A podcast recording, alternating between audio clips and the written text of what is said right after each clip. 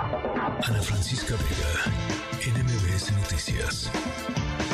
Es un orgullo de nosotros eh, de haber apoyado ese esfuerzo, ¿no? Desde el día que llegué, pues se me presentó como un tema y lo hemos estado trabajando. Y los equipos eh, técnicos del eh, FAA y del gobierno de Mexicano han trabajado muy a la mano. Entonces, todo lo que se había levantado como problema que había llegado del bajo del, de, la categoría 1 a la categoría 2, se ha, se ha resuelto, ¿no? Entonces, eh, ahora con el informe formal esta mañana del FAA al gobierno mexicano, pues ya sabemos que México está en la categoría 1. Y eso es eh, muy bueno, eh, muy buenas noticias para Estados Unidos y para México. Ustedes lo saben aquí, yo lo sé de la parte de los Estados Unidos y también ahora de México, que tener el transporte aéreo es muy fundamental para las cadenas de suministro que están tan integradas.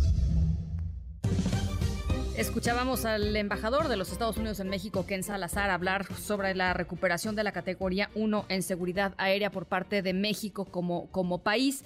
En la línea telefónica, el capitán Ángel Domínguez Catzín, presidente del Colegio de Pilotos Aviadores de México. Gracias por platicar esta tarde con nosotros, capitán.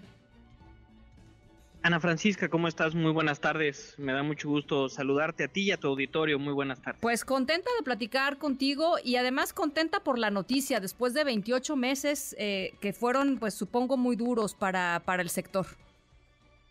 Definitivamente, Ana Francisca, a ver, han sido 28 meses duros, difíciles, eh, veníamos recuperándonos como industria del tema de la pandemia del COVID-19 y bueno, tenemos este tema de la, de la degradación de categoría, lo cual pues definitivamente que complicó la recuperación de las líneas aéreas mexicanas.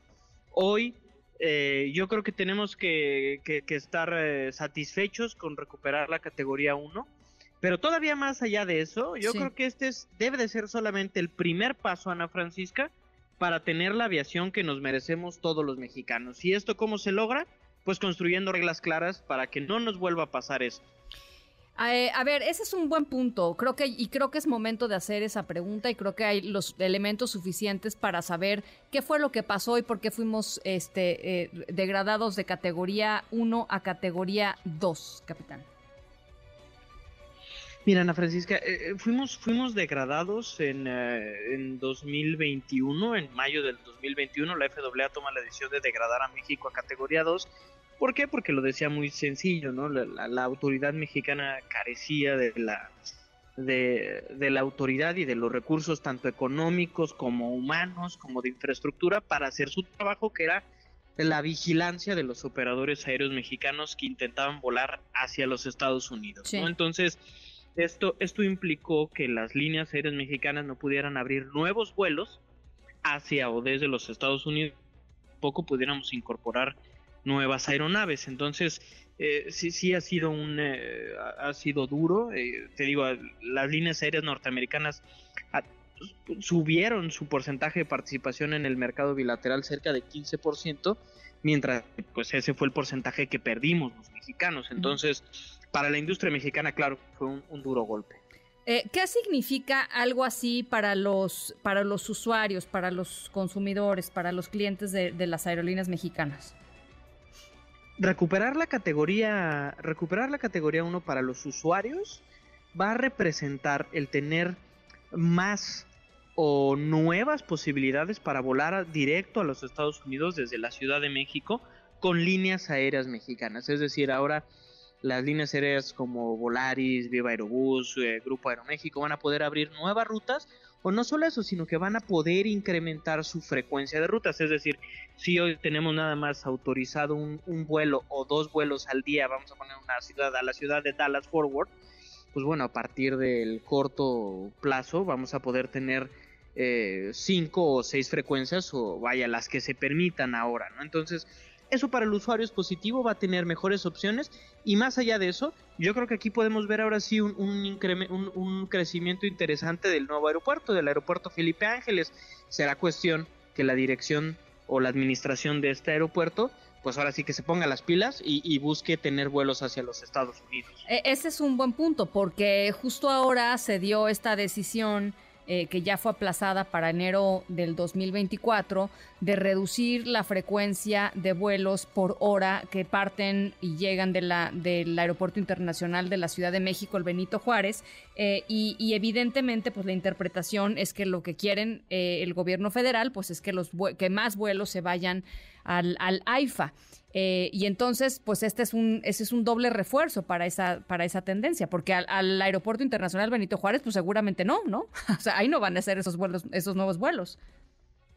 Pues sí, con esta nueva regla a partir de enero, pues seguramente que no podremos pues o no vamos a ver muchos, muchos más vuelos desde la ICM, pero lo que te decía, ¿no? Ahora sí, órale, con todo que, que la administración del, del Felipe Ángeles se ponga las pilas para crecer el mercado, eh, porque yo, yo lo he dicho antes en otros espacios en la Francisca, los aeropuertos no crecen por decreto, pero sí con las condiciones necesarias para hacer un buen mercado. Ahora ya tenemos las condiciones suficientes para crecer el mercado desde el Felipe Ángeles y pues hay que ver hay que ver qué viene para México en, ese, en ese sentido. Oye, finalmente te quería preguntar, capitán, decías hay que garantizar que nunca vuelva a pasar eh, o que cueste mucho trabajo, digamos, que vuelva a pasar una degradación en la categoría de la seguridad aérea e, en el país. Eh, se tomaron muchas decisiones, se, le metió presupuesto que se le había quitado, eso hay que decirlo. Eh, ¿Y qué tiene que pasar en las, en las, próximas semanas, digamos, o en los próximos meses para, para pues esto, para garantizar que no vuelva a pasar? Mira, Ana Francisca, esa, es una súper pregunta y, la verdad es que lo, importante es, a ver, ahora tenemos que construir eh, lo que nosotros hemos venido también diciendo una política pública en materia de aviación. ¿Y qué es una política pública? A pronto. ¿no? Una política pública es, es qué quiere el gobierno mexicano de su aviación. Necesitamos, ya tenemos la ley, ¿no? Que seguramente todavía habrá que hacerle algunos, algunas adecuaciones a los reglamentos de la, al, reglamento de la ley de aviación civil, pero sobre todo necesitamos reglas claras, Ana Francisca, reglas claras en materia de competencia, competitividad. Necesitamos más inversión.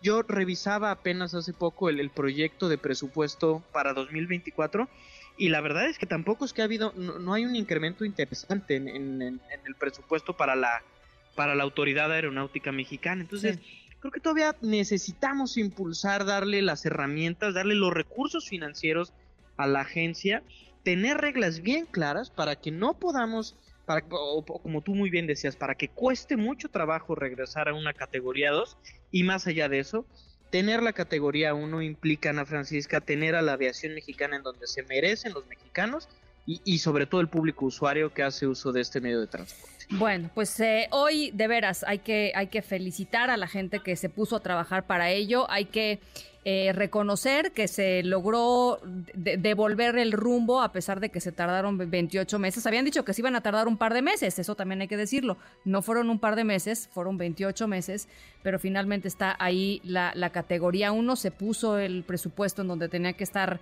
eh, puesto, ahí no hubo ya austeridad republicana y eh, es, es una buena noticia. Capitán, muchísimas gracias como siempre por platicar con nosotros. Muchas gracias, Ana Francisca. Y como tú muy bien lo dices, y si me lo permites, agradecerle a los profesionistas, es decir, los ingenieros, los abogados, los médicos en aviación civil, que pusieron su, su, granote de arena para recuperar la categoría 1. Para ellos, mi reconocimiento. Un abrazo. Gracias, capitán.